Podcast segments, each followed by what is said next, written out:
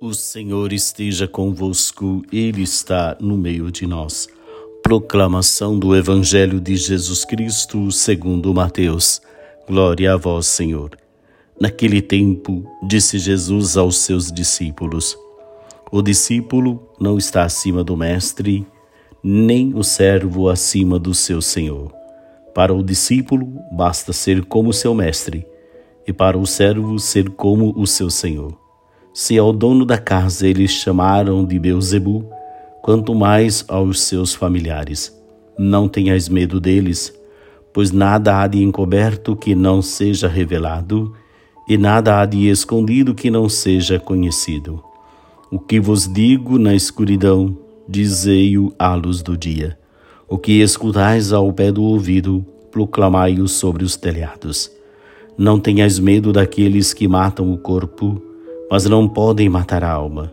Pelo contrário, temei aquele que pode destruir a alma e o corpo no inferno. Não se vendem dois pardais por algumas moedas? No entanto, nenhum deles cai no chão sem o consentimento do vosso Pai. Quanto a vós, até os cabelos da cabeça estão todos contados. Não tenhais medo, vós valei mais do que muitos pardais. Portanto, Todo aquele que se declarar a meu favor diante dos homens, também eu me declararei em favor dele diante do meu Pai que está nos céus. Aquele, porém, que me negar diante dos homens, também eu o negarei diante do meu Pai que está nos céus. Palavra da salvação. Glória a vós, Senhor. Muito bem, meus queridos irmãos e irmãs. O Evangelho de hoje nos fala desta perseverança que o discipulado exige diante da não aceitação, diante de uma certa emboscada, uma certa é, frustração dos discípulos. O discípulo tem que manter firme na sua caminhada, porque ele sabe o que, que ele está anunciando.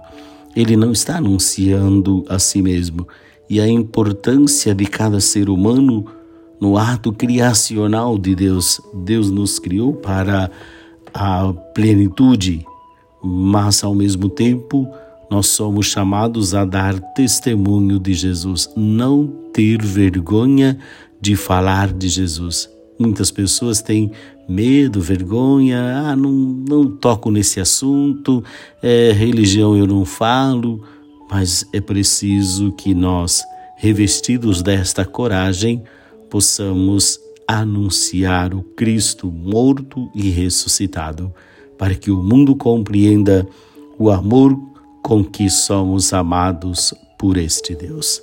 O Senhor esteja convosco, Ele está no meio de nós. Abençoe-vos o Deus Todo-Poderoso, Pai, Filho e Espírito Santo. Amém. Um ótimo sábado para você. Paz e bem.